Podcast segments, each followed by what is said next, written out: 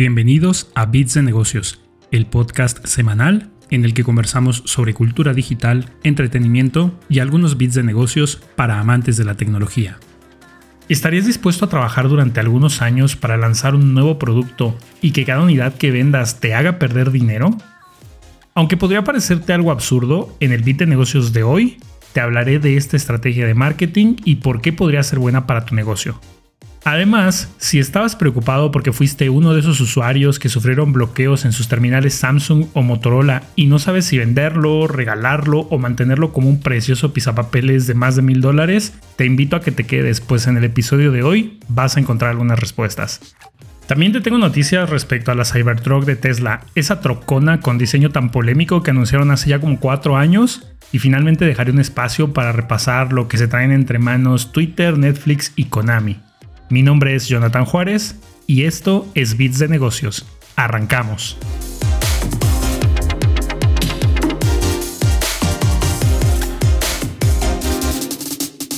¿Recuerdas que en el episodio anterior te comenté que Samsung había empezado a bloquear teléfonos que habían sido adquiridos en el mercado gris?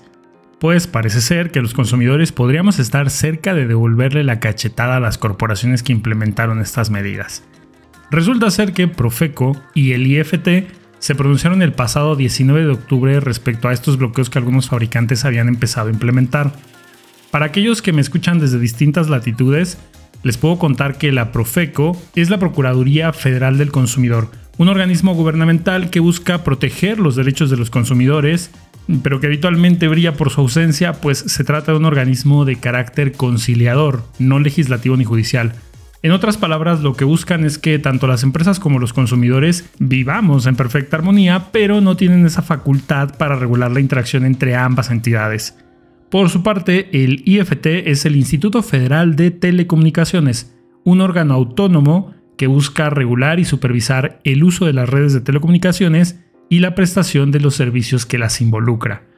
Entonces, regresando al asunto, la Profeco en conjunto con el IFT emitieron una recomendación a los fabricantes para invitarlos a que detengan los bloqueos de los equipos que fueron adquiridos en el mercado gris y activados en territorio mexicano. El comunicado dice textualmente, el bloqueo absoluto de equipos terminales bajo la forma en que se realiza afecta los derechos de los consumidores y usuarios finales. Como te decía hace unos minutos, el asunto es que la Profeco y el IFT no emiten leyes. Sin embargo, el hecho de que los dos organismos hayan creado una especie de alianza a favor de los consumidores parece estar dando resultados, puesto que Samsung México indicó que iba a detener los bloqueos de los terminales que habían sido adquiridos en el mercado gris. Por su parte, Motorola también se manifestó de forma favorable, pues indicaron que incluso si el equipo ya había sido bloqueado, existía la posibilidad de que ese bloqueo se revirtiera. Aunque parece que esta batalla está resultando a favor de nosotros los consumidores, un dato que me pareció súper relevante compartirte es que tanto Telcel como ATT registraron incrementos significativos en la venta de los teléfonos móviles después de que iniciaron este tipo de bloqueos. Telcel y ATT son los dos proveedores más importantes de servicios de telefonía en el país. De acuerdo con Forbes México, entre julio y septiembre del 2023, se dio un incremento de 14.2% en la venta de equipos celulares a través de Telcel y ATT. Así que la medida claramente tuvo un impacto positivo, no para los consumidores, sino para las empresas que comercializan los equipos con márgenes de ganancia bien jugosos. Así que si estás buscando adquirir un nuevo terminal, yo por ahora te recomendaría evaluar uno de los siguientes dos caminos. El primero es que si tienes la posibilidad de esperar, lo hagas, al menos hasta que este comunicado de Profeco y el IFT pasen de ser simples recomendaciones para los fabricantes a convertirse en parte de la legislación del país. El segundo camino sugerido es que si por alguna razón no puedes esperar más, adquieras tu equipo en una tienda oficial del fabricante, así estarás protegido por si Samsung o Motorola deciden cambiar de opinión nuevamente en el futuro. A partir del 17 de octubre, la plataforma conocida como X, anteriormente Twitter, inició pruebas de su programa Not a Bot, que se podría traducir como No soy un bot. Este programa fue descrito por X como un nuevo modelo de suscripción que por ahora únicamente arranca en Nueva Zelanda y Filipinas y solamente aplicaría para cuentas nuevas. Así que aquellos usuarios que quieran darse de alta por primera vez en estos países tendrían que pasar por un proceso de verificación utilizando un número telefónico válido y adicionalmente deberán pagar un dólar de tarifa anual para realizar acciones habituales como crear nuevos posts, darle like a posts existentes o responder algún tweet. La medida está supuestamente pensada para ayudar a reducir la cantidad de cuentas no humanas que abundan en la plataforma. Se estima que alrededor del 11% de las cuentas totales de Twitter son bots. Este ha sido un problema con el que la plataforma ha tenido que lidiar ya desde hace algún tiempo. Sin embargo, yo creo que también es una medida para evaluar formas alternativas de monetizar esta plataforma. Actualmente ya monetizan con publicidad directa y con licencia de datos, Así que, ¿por qué no probar un nuevo modelo de suscripción? Yo todavía no me acostumbro a decirle X, así que posiblemente veas que de repente me refiero a esta plataforma como Twitter y en otras ocasiones como X. Pero bueno, el asunto es que ya llevan algunos años estancados en lo que se refiere al volumen de usuarios activos mensualmente. Posiblemente sigan creciendo en cuanto a usuarios nuevos se refiere, pero sus usuarios activos habitualmente rondan los 350 millones mensuales. Una realidad en términos financieros es que durante el 2021 tuvieron ganancias totales de 5.1 billones de dólares y para 2022, y lo pongo entre comillas, solamente alcanzaron 4.45 billones. Aunque 4.45 billones de dólares siguen siendo una locura y es una fortuna impresionante, pues representó un decremento. Y en el mundo corporativo siempre se busca que las ganancias se sigan expandiendo y sigan creciendo. Así que esta medida sí que podría estar orientada a impulsarlos a alcanzar mejores niveles de ganancias. Vamos a estar pendientes durante los próximos meses para ver cómo le resulta esta jugada a Twitter en términos de crecimiento y por supuesto de ganancias. Y también habrá que estar pendientes para ver si este tipo de medidas se extienden a otros territorios. The Wall Street Journal reportó que Netflix podría incrementar otra vez el costo de sus suscripciones en algunos territorios. El ajuste de precios empezaría afectando zonas como Estados Unidos y Canadá, aunque no va a ser raro ver que esta medida se extienda a otros países. Dos de sus tres planes serían los afectados. El plan premium pasaría de 19.99 dólares a 22.99, o sea, 3 dólares de incremento. El plan estándar se mantendría igual y el básico incrementaría de 10 dólares a 12. Al margen de que a mí esto ya me parece un festival total del abuso, esta medida podría estar relacionada a la huelga de la WGA. La WGA es la Writers Guild of America, es decir, el gremio de escritores de América. La semana pasada concluyó su huelga e iniciaron votaciones para definir nuevos contratos con los principales estudios de Hollywood, incluido Netflix. Y sí, Netflix no solo es una plataforma de streaming, ellos producen contenido así que se consideran un estudio.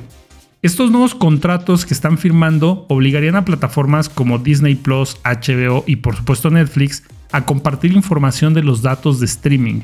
Esto implicaría que los escritores tendrían acceso a información que les permitiría ver qué también le fue al contenido de su autoría. Estos nuevos contratos también permitirían que los escritores accedan a un incremento de hasta 18% en sus compensaciones por producciones de alto presupuesto. La misma WGA calcula que estos incrementos solamente impactarían en el 0.2% de las ganancias anuales de Netflix. Su servidor, por supuesto, no tiene acceso a los datos financieros de Netflix ni de la WGA, así que no puedo calcular el impacto real que podrían tener estas medidas en las ganancias del gigante de streaming. Pero aprovechar el resultado de algo como una huelga para beneficiar sus ganancias a costa del bolsillo de sus usuarios ya me parece un abuso total. Muy posiblemente estos ajustes de precios terminen extendiéndose a otros territorios en cuanto concluya la huelga de actores, pues por ahora solamente concluyó la huelga de escritores. De pronto cuando los actores también apelen por un incremento de sus ingresos, pues Netflix le sube un poquito más en Switch y termina extendiendo su nueva política de precios hacia otros territorios. Esperemos por supuesto que estas políticas no lleguen a Latinoamérica, aunque yo cada vez le estoy perdiendo más cariño a la plataforma. En otras noticias te comento que hace algunos meses Konami anunció que trabajaría en un remake de Silent Hill 2. Este es uno de los juegos de survival horror más icónicos de todos los tiempos. También anunciaron que estaban desarrollando una serie interactiva llamada Silent Hill Ascension, que estaría disponible en PC desde el portal de la serie, también llegaría a dispositivos iOS y Android, y finalmente podrá disfrutarse en el PlayStation 5 y la PlayStation 4. En el marco de las celebraciones de Día de Muertos o Halloween, dependiendo de dónde estés, el estreno de esta serie sucedería el próximo 31 de octubre a las 7 pm tiempo central. Lo que la hace diferente es que el espectador podrá tomar decisiones relacionadas a la trama que afectarían el resultado final de la serie. Algo que me pareció súper interesante es que aparentemente no vas a tener la opción de hacer control Z o un botón de deshacer en las decisiones que tomes. Perdón por la referencia tan del mundo de la computación, pero bueno, lo que quiero decir es que tus decisiones van a influir en capítulos posteriores y van a alterar de forma irrevocable el destino de los protagonistas.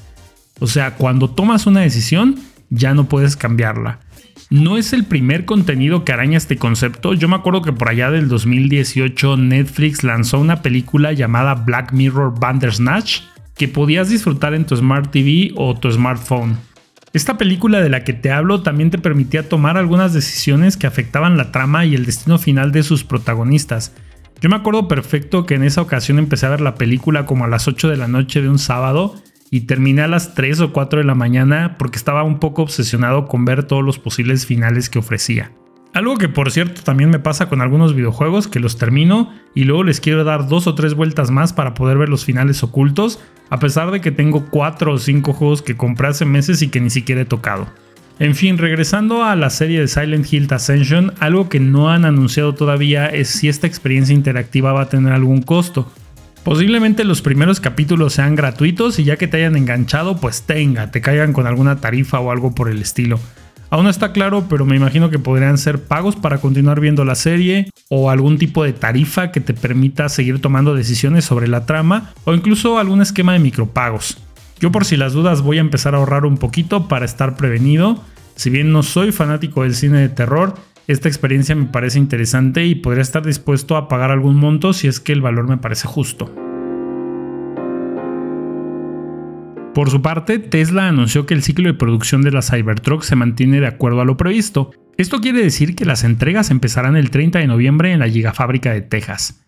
La Cybertruck, por si no estabas al tanto, es una pickup anunciada por Tesla en noviembre del 2019 y de acuerdo a la página del fabricante, es un vehículo diseñado para proveer la utilidad de una pickup, pero con el desempeño de un auto deportivo. Uno de los enfoques principales de este vehículo es la durabilidad, pues el chasis está fabricado de acero inoxidable laminado en frío.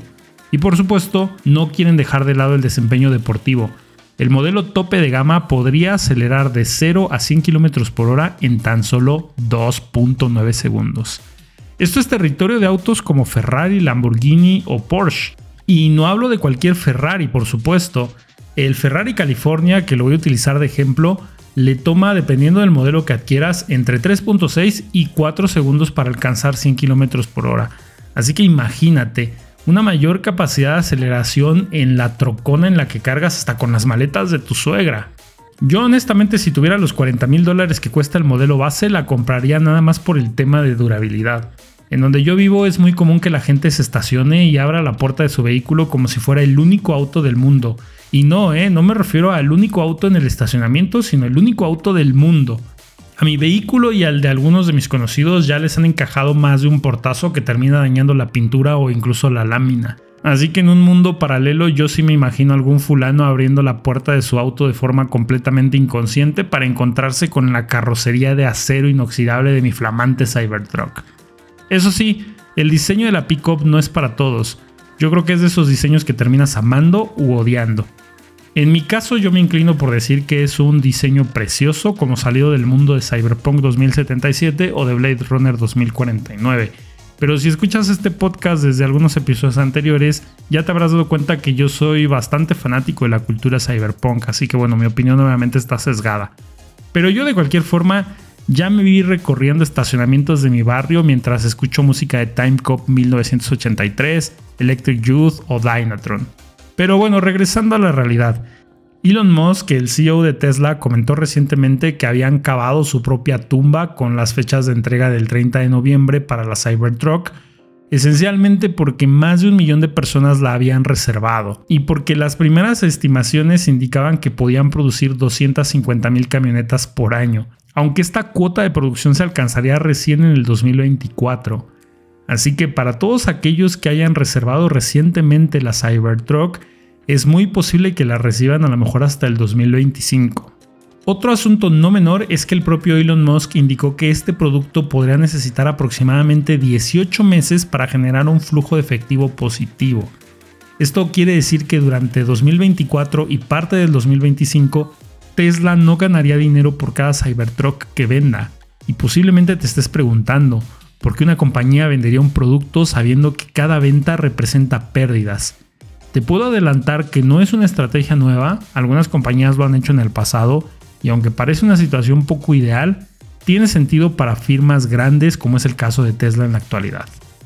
Si quieres conocer un poco más sobre esta estrategia, no te muevas ni un milímetro, pues el bit de negocios de esta semana te ayudará a entender cómo el concepto de vender tus productos con pérdida puede ayudarte a crecer tu negocio. La estrategia de loss leader o ventas a pérdida consiste en vender un producto o servicio a un precio que no resulta rentable para la compañía que lo comercializa. Por supuesto no es una estrategia que funcione para todas las compañías, productos o mercados, pero puede ser útil en algunos escenarios muy específicos. A continuación te describiré los dos motivos por los cuales creo que Tesla se está apoyando en esta estrategia para fortalecer aún más su marca. El primer escenario en el cual se acostumbra a utilizar esta estrategia es cuando eres un jugador nuevo que está buscando conquistar un mercado ya establecido. Hablando de Tesla, buscan ofrecer una pickup en un mercado dominado por otros fabricantes de la talla de Ford, GMC o incluso Toyota. Parte de la clave es que el precio, aunque no sea el más bajo del mercado, tiene que estar en un rango que le permita competir. Si Tesla pretendiera vender la Cybertruck a un precio que le genere ganancias, simplemente se quedaría fuera del mercado y el público que tendría potencial interés en este producto definitivamente lo descartaría y se iría por vehículos que ya conoce. El segundo escenario en el cual esta estrategia es aplicable es cuando se busca crear un loss leader o líder de pérdidas. Consiste en vender un producto que funcione como llave de entrada para que tus consumidores adquieran otros productos de tu portafolio. Este es justamente el principio estratégico que usaron en el pasado algunos productos como por ejemplo consolas de videojuegos. Un ejemplo que me viene a la mente es el de Sony cuando empezó a vender la PlayStation 3, pues cada unidad que vendía representaba pérdidas monetarias para la compañía. Les tomó alrededor de 4 años empezar a generar ganancias por cada consola, Primero porque después de cuatro años los procesos de manufactura ya se habían eficientado, así que construir cada consola costaba cada vez menos y si el precio de la misma no se reducía, pues eso empezaba a crear pequeños márgenes de ganancia. Otra cosa a considerar en este ejemplo de la PlayStation 3 es que si terminabas adquiriendo la consola, pues también comprabas otros productos de ese ecosistema, por ejemplo los videojuegos, controles, cargadores e incluso el propio merchandising como gorras, playeras, termos o artículos coleccionables. Las cafeteras que usan sistemas de cápsulas son otro ejemplo de productos que recurren a esta estrategia de los líder. Incluso he llegado a escuchar a algunos usuarios que tienen tarjetas de crédito súper potentes, de perfiles muy ejecutivos, a los que les ofrecen una cafetera gratis, incluso con el envío hasta la puerta de su casa. A estas marcas realmente no les importa perder 120 o 130 dólares, que podría ser el costo de producir la cafetera y ponerla en la puerta de tu domicilio, porque eventualmente van a apuntar a maximizar sus ganancias a través de la venta de consumibles, que en el caso de las cafeteras son las cápsulas de café. Así que si ahora te estás preguntando, John, pero Tesla no va a venderle cápsulas de café a cada dueño de la Cybertruck, ni tampoco le va a vender videojuegos. Así que con cada camioneta que estén vendiendo se les va a ir terminando el negocio hasta que alguien compre otro vehículo. Pero si ya compré una Cybertruck, pues ¿para qué quiero comprar uno de sus sedanes? Estás en lo correcto, pero en alguno de los episodios anteriores, no sé si recuerdes, te comenté que Tesla empezaba a cobrar por recargar la batería de sus autos en sus estaciones de carga. Sigue siendo más barato comparado con combustibles fósiles, es decir, si quieres recargar la batería de tu Tesla para recorrer 400 kilómetros, te cuesta menos que comprar el combustible necesario para recorrer esos mismos 400 kilómetros en un auto de combustión interna. Pero sigue siendo un cobro recurrente de un recurso limitado, que es la batería de tu camioneta.